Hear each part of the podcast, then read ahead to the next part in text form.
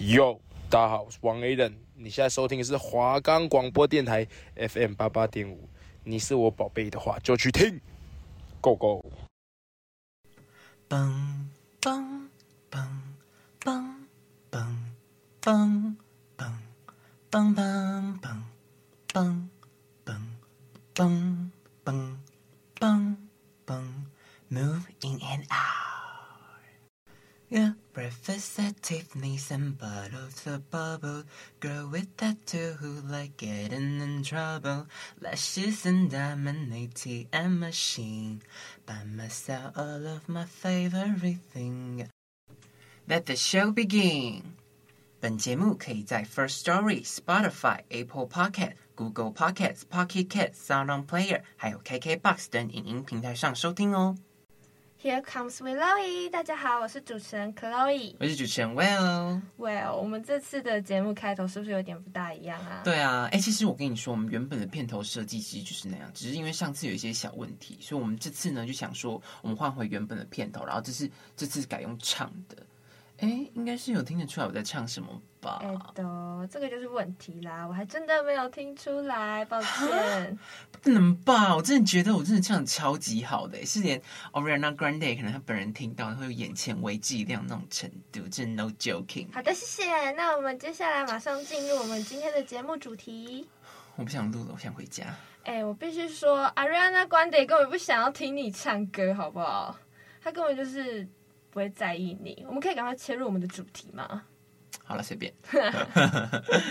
好，那我们上集我们介绍的是动画片，那我们这集要介绍的影集类型就是情境喜剧啦。欸这集根本是你的主场吧？不是超爱看情境喜剧吗？真的，因为这种类型的影集真的很适合无脑追剧，看完除了会心情很好，还会忍不住重刷好几次。嗯，像最经典的那个六人行啊，还有十季，我大概已经刷了四五次了。哎，那六人行是那个 I'll be there for you 那个吗？对对对，而且它还有那个 So no one told you life was gonna be this way。哈哈哈，这这超经典的。哎，但是你知道吗？其实啊，我们小时候看的小茶与寇弟啊，还有孟汉娜，其实他们都算是情境喜剧哦。我当然知道啊，但其实我身边蛮多人都不知道的。明明也是看着小茶与寇弟长大的。在那边偷笑。哎，那不然这样好了，今天这集呢，就让我们来带观众深挖一下情境喜剧好了，顺便可以推荐一些我们觉得不错的剧集给观众啊。好哇，好哇。好，那首先呢，要深入介绍情境喜剧前呢，先帮帮大家科普一下什么是情境喜剧好了。那情境喜剧呢，其实是一种喜剧的演出形式。它一开始呢，最早其实是出现在电台广播当中哦。但其实现在呢，也非常常见在电视荧幕上。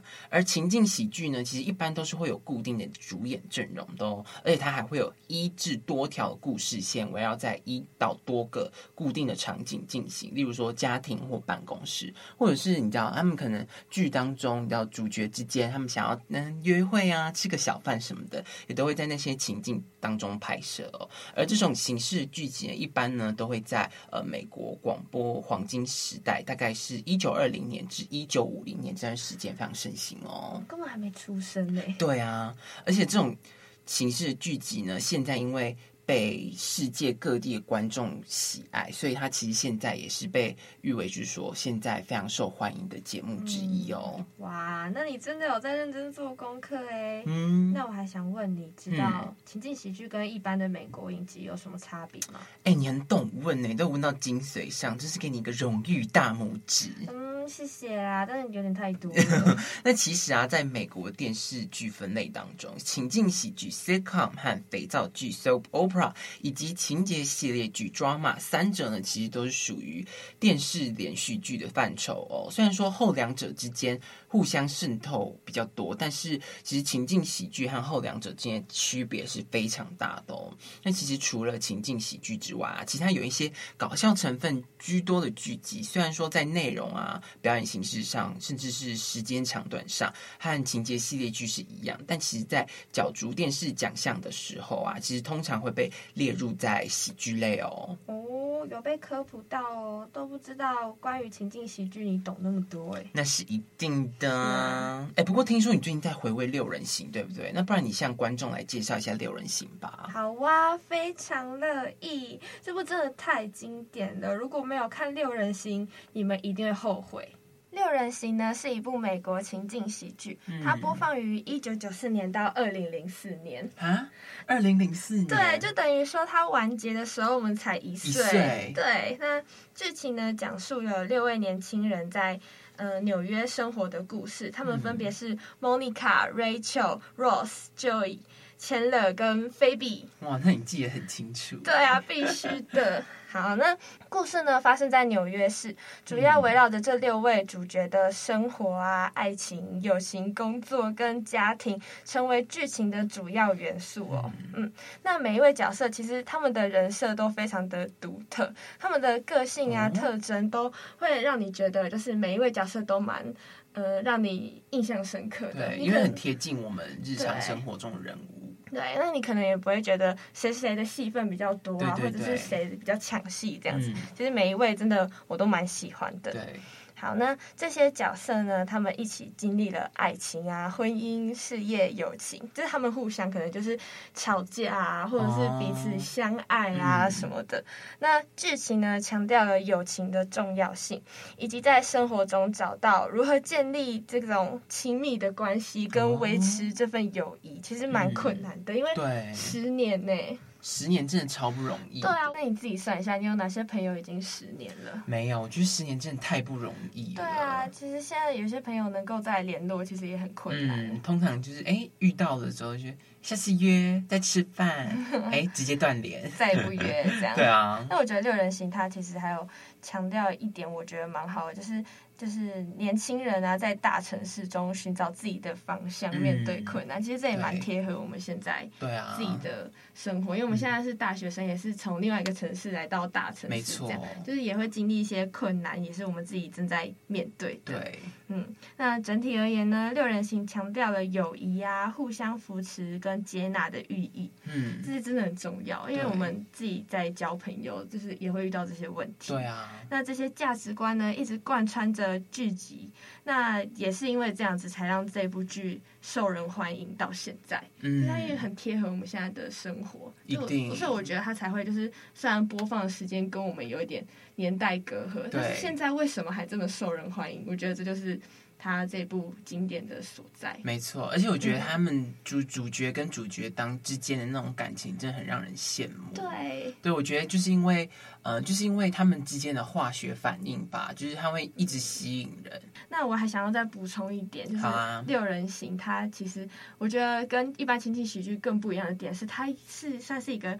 小话剧这样子，哦、就是他们是真的有现场观众会看，哎、欸，太酷了吧！对，所以你有时候听到一些嗯笑声啊，他们不是罐头笑声，嗯，真的假的？对，他们有些可能就是真的是取自现场观众的反应。哎、欸，这个我不知道。对，但其实这一点也让演员跟那个编剧压力很大，嗯、就是只要现场观众的反应没有让导演满意的话呢，他们就会现场直接再改剧本，然后再演，哦、然后直到观众的反应让。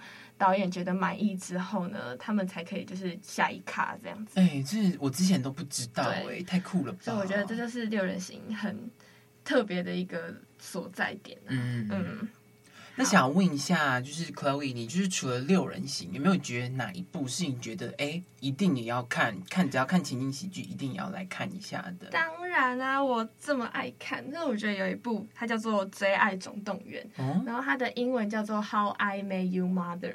How I Met Your Mother，这个中文直译不是我怎么跟你妈相遇的？对，所以我觉得这部很可爱，就是他一开始就是男主角 Ted，然后直接就是面对他的子女，然后跟他们讲述说我是怎么遇见你妈妈的。哦，哎、欸，这感觉很有趣，很可爱，它就像是一个倒叙法的感觉。嗯、那。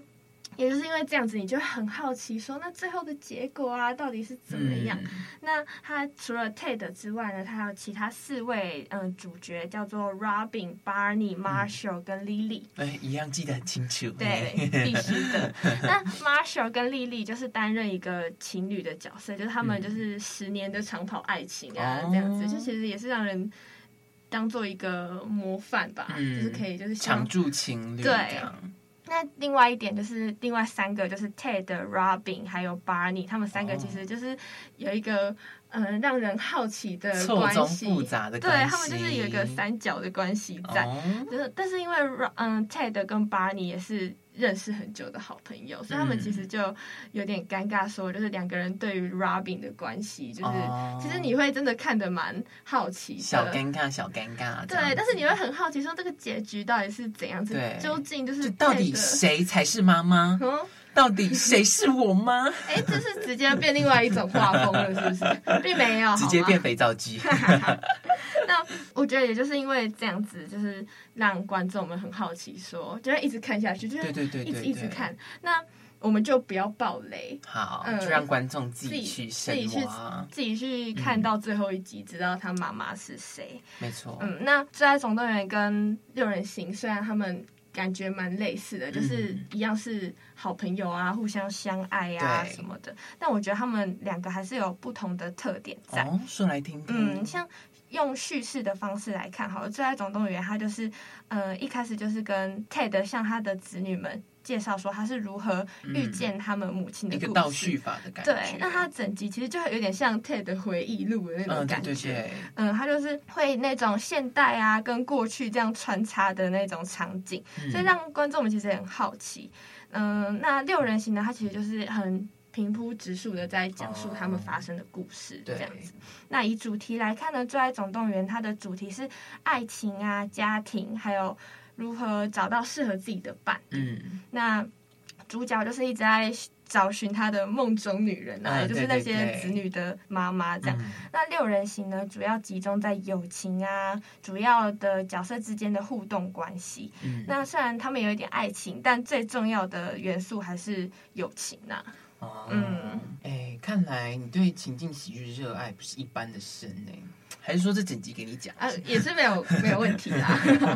好，那 Will 有没有什么想要介绍的情景喜剧？嗯，因为我自己其实最近也是开始非常喜欢看情景喜剧，嗯、算是入坑的小白。但是我跟你讲，嗯、我真的一天看的量非常大，我都是可以看到一季 两季那种。会不会太多？对，那我自己个人呢，先稍微来介绍一下。我觉得，如果是刚入坑情境喜剧小白，我自己个人会非常推荐的一部。情境喜剧，那就是呃，情境喜剧当中相当经典的《荒唐分局》（Brooklyn Nine-Nine） 啦。哎，这部真的不错。我跟你讲，这部情境喜剧呢，它我觉得它很好看的点是，就是因为情境喜剧其实很多看的就是那种反应啊，嗯、跟主角有一些互动什么的。嗯、因为就是这部。情境喜剧的男主就是有一点你知道小贱贱的风格，嗯、对对对，他就是喜欢打嘴炮，所以就是说这个我觉得这个特质就是很吸引我们呃观众，就是哎这个男主他有那种人格魅力在，嗯、就想要一直看一直看。那呃荒唐分局呢，其实呃这个故事主要就是呃一般警察他们在侦查一些案件当中。嗯主要就是在演这些事情，嗯、他们的背景就是在那个分局里，对，没错，没错，对。嗯、那其实呢，这部剧它就是不要以为它就是可能都是在侦查什么案件啊，什么案件之类。其实我觉得认真讲，我觉得如果光看侦查案，其实也蛮有趣的。嗯、但是我觉得它更有趣的一点是，它带入了很多情境喜剧那种那种效果，你知道吗？呃、幽默的、那个，对对对对对，就是呃男主角啊，跟呃男主角 Jack。也跟他呃，跟女主角或者是其他的一些同事啊什么，他们之间互相打嘴炮，互相要相爱相杀，我觉得那种感觉，那种化学效果。化学反应就让我觉得说很沉醉在这一部情景喜剧当中，嗯、对，而且我觉得很羡慕，就是说，哎，我好希望自己可能之后的工作环境也是这种样子的，对对对，跟你的同事关系，对，没错，嗯、就是可以相处的这么好，而且我觉得，呃，很重要的一点是，就是呃，可能在这部剧我目前看下来，我自己个人感触蛮深的一点是，就是呃，因为男主角他的呃。个人人格设定哈，就是人设，他就是比较属于那一种白目白目，呃、对白目白目，但是他其实呃，虽然说他很幼稚，然后爱打嘴炮，嗯、但是其实他是有责任心在身上的。对他虽然做完工作，对他还是会做完工作，可能就是他在。做任务的当中，他可能会犯一些错误，嗯、但是他还是会从就是从中去理解到自己可能哪里不对啊，然后去做改进。嗯、虽然有时候他是不是死性不改，但是我觉得他就是很可爱的特质就在这边，所以就会很吸引我一直看下去，一直看下去。对，所以非常推荐这一部情景喜剧给我们的观众。那当然了，如果说观众没有到很喜欢这种类型，那可能就说，哎，好像自己个人比较还好，对警察还好。嗯我个人还推荐另一部，呃，另一部我觉得也非常，我非常喜欢的，因为像上集我讲到，我其实个人蛮喜欢那种家庭取向的那种剧集。那接下来我要介绍的这一部就是《菜鸟新移民》哦，没错，《菜鸟新移民》呢，它就是它主要是在讲说一一个呃亚洲的，讲来给你猜，亚洲家庭是哪一个国家的人？亚洲对。现讲中文的，嗯、中文的话，那这样范围缩小，那我就直接猜台湾了。没错，Bingo，就是台湾，因为就是 那就台湾人一定要去看啦。嗯、对，他就是很贴近我们 呃日常生活的人，就是我们的人设啦，嗯、就是其实很很容易可以带进去那个角色当中。那、嗯、其实这个故事呢，就是主要在讲述了皇室一家他们。从台湾搬到美国一个全新的地方，他们要去接受一个全新的环境的故事。那其实想当然，你知道，因为我觉得台湾老实说还是一个比较传统一点的观念的一个国家，对对对，一些思维都比较守旧派。那跟国外就不同啊，外国就是那种你知道非常 open 啊、外放的那种思想，所以我觉得之间当中一定是有很多冲突。在对，所以说就是我觉得这部好看的点就是说，哎，你在看呃一个家庭，他们要如何去呃可能适应什么邻里关系呀、啊？可能哎小孩子在新的学校面临什么样的挑战啊？什么之类的？我觉得他反倒会让我有一种憧憬，说，哎，我也好想要到外国国外去试试看的那种感觉，你知道吗？就是你会。整个人就投入在里面，而且你知道现在台湾 A B C 蛮多的，you know，你知道那种感觉就是你你是假 A B C 吧？嗯，算是。所以就是说，所以就是我觉得说，嗯，让我自己个人很吸引一点是，我觉得他就像是在呃面对一个全新的 challenge 的感觉。OK，对，所以我就很喜欢这一部，主要就是因为这样子，嗯。Oh. 所以，如果说非常喜欢呃那种 breakthrough 感觉那种你的观众，就非常推荐各位去看这一部《菜鸟新移民》啦。breakthrough。嗯，那既然你都讲到了家庭取向的情境喜剧，嗯、那我也要来介绍一部，我真的也是蛮推荐给大家的，哦、它就叫做《Modern Family》摩登家庭。这个真的很有名，嗯、因为怎么讲？嗯、呃，只要通常在那个网络上去搜。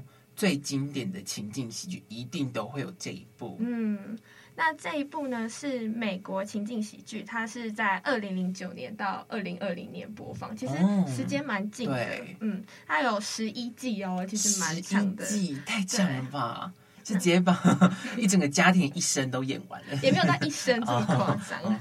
那这部剧是很像，当然就是以一个现代家庭为中心。嗯、对，听那个名字就听得出来。没错。嗯，那。他通过不同家庭跟成员的视角和故事，探讨了现在家庭关系啊，或一些社交问题。嗯、因为它算就是摩登家庭，是讲现代的家庭，其实就是有三种不同的类型的家庭关系。他讲述一下，第一种就是传统的核心家庭，就是这个就是蛮简单，就是爸爸妈妈、爸爸妈妈、小孩这样子。那第二种呢，就是同性恋的。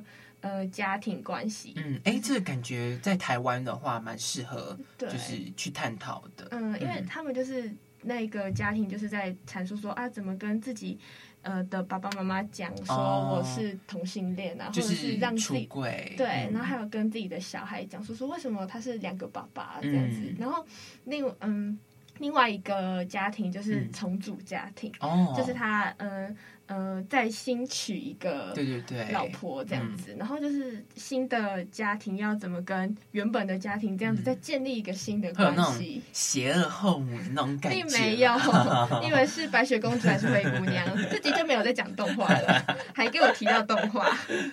对，那嗯，他的喜剧风格呢是以那种幽默跟滑稽的风格而闻名。他其实很常用的那种复杂的梗啊、独白、角色互动啊，来制造一些笑声。那你每个家庭都有自己独特的个性跟幽默元素。嗯，你看他们其实真的家庭背景都蛮复杂的。对，但他们其实用都一直用一种开朗的呃心情来面对。嗯嗯，其实这样蛮好的。对，那。尽管呢，这部剧其实充满了笑点，但也经常包含了一些深刻的教训跟情感的时刻。哇，对，像家庭成员之间的爱呀、啊、支持、成长，就是这部剧最重要的一个主题在。对，他们之间互相可能磨合。嗯对，磨平对方棱角，嗯、你知道，开始 dramatic。哎、欸，你也给我唠英文。那其实这部剧的角色有很多，就很不像，呃，前面的几部剧就可能就是五个啊、六个。嗯。它这个这部剧大概有十几个吧，就是因为它是三个家庭组成的，哦、就是什么爸爸妈妈、小孩子啊什么的。然后其实也是我们他们讲述的。问题也是我们现在都在发生的，对，像就是跟爸妈吵架啊，或者是嗯、呃、小孩子上大学啊，好有感触。嗯，然后他其实前面都会用那一种呃好笑的方式来、嗯、去表达。对，那其实他讲的问题都蛮严肃的。嗯、那我觉得这这部剧厉害的地方，对，我很常自己看的时候，就前面就是还很。嗯、呃，好笑啊，就觉得、嗯、啊，怎么怎么这样子吵架什么的，然后到后面他就会点出一个点，然后让你体悟到，哇塞，就是 家庭的关系真的很重要。你是真的会在就觉得一开始就好笑好笑，然后后面就会觉得突然被 touch 到了，嗯，真的，或者从后面就看到哭。而且我觉得这是很多情境喜剧都会有的特点，嗯、就是还可能前面一直笑，一直笑，一直笑，可是到某个点就觉得哦，好感动，这样子。好，那摩登家庭强调了不同种族啊、性取向之间的多样性，嗯、这其实也是探讨了多元性家庭的生活中的影响啊。对，嗯，那其实这部剧也获得了很多个艾美奖啊、金球奖等奖项，它哇嗯很厉害。嗯、然后他的故事角色反映了现代社会的多样性，并强调了家庭的重要性，所以我觉得这也是嗯蛮富有教育意义的一部剧。对，嗯，哇，看来真的是。非常值得去观看的一部情景喜剧。好啦，那听完上面的介绍，我相信各位一定想要来一点这样比较不一样的。嗯，那只有你吧？哎、嗯，那看来呢，我也是时候该把我的压箱宝拿出来了。各位观众，你们如果特别喜欢那种比较重口味那种 spicy 的那一种，那我觉得各位你们一定要去看《破产姐妹花》Two Broke Girls 啦。那跟你们说，你们还记得有一个就是靓女问号的一个梗图吗？就是你知道戴他们戴着一个头套，然后就嗯的那种，你知道那种表情吗？迷很常出现。对对对，迷很常出现。那其实就是从《破产姐妹花》里面出来的。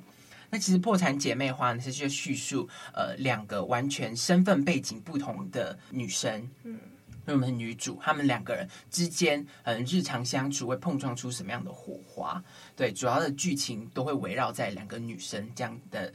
一个背景故事这样子，那其实呢，呃，两个人讲到两个人背景故事不一样，就要大概来讲一下我们两位女主啦。那我们第一位女主是 Max，她其实呃生长环境没有很好，嗯，对，而且她其实从小被有点像是从小被妈妈不那么待见，怎么讲，就是有点像是自己一个人慢慢长大的那种感觉，而且她也不知道她自己的爸爸是谁，哎，对，所以她就是在一个呃没有很友善的环境这样成长，其实她。他个性是比较坚强的，但是有时候他有点幼稚，因为他没有呃正常就是怎么讲家庭所传达的那种一些什么观念知识，他都没有接收到。嗯、我觉得他跟那个女二，我们等下会介绍到他们两个之间的化学反应，就是说，哎，他们两个相辅相成。那接下来要介绍到女二，就是我们的 Caroline，她是一个富家女，但是因为呃爸爸因为呃洗钱的一些缘故，你知道，就哎突然。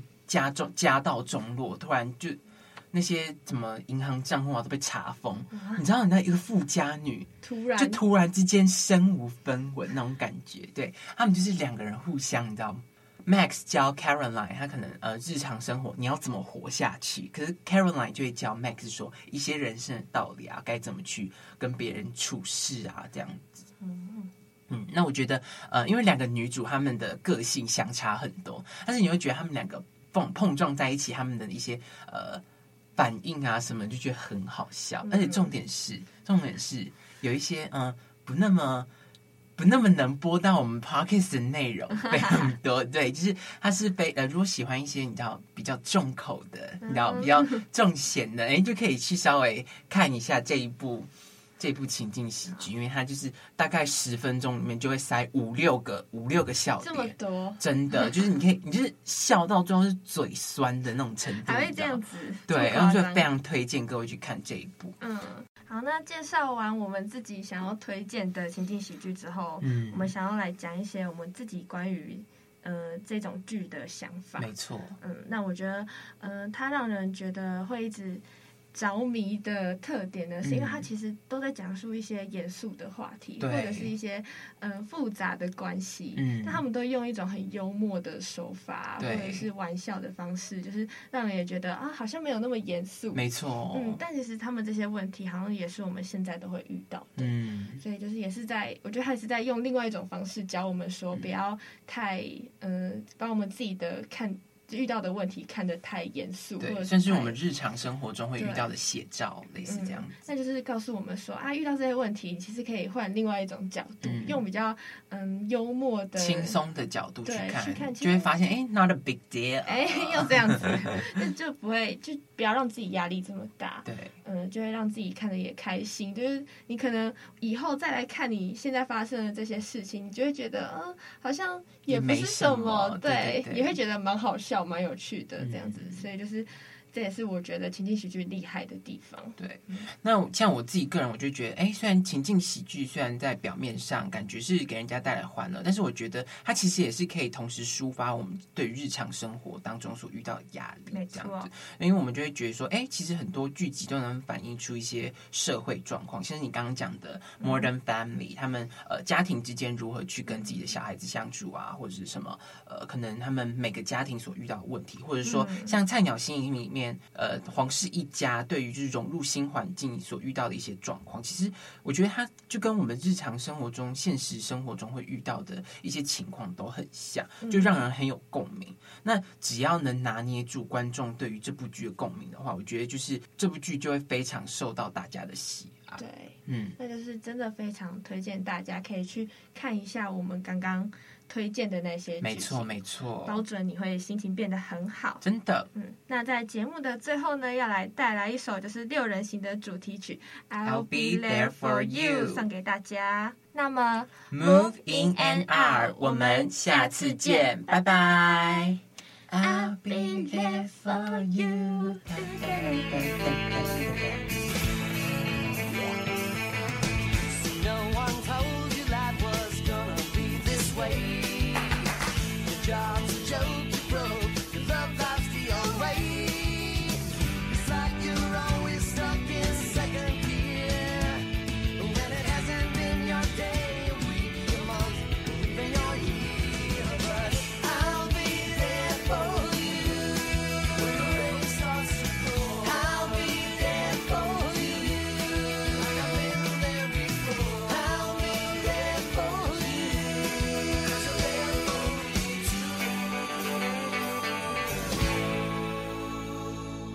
感谢您收听华冈广播电台，这里是 FM 八八点五，谢谢。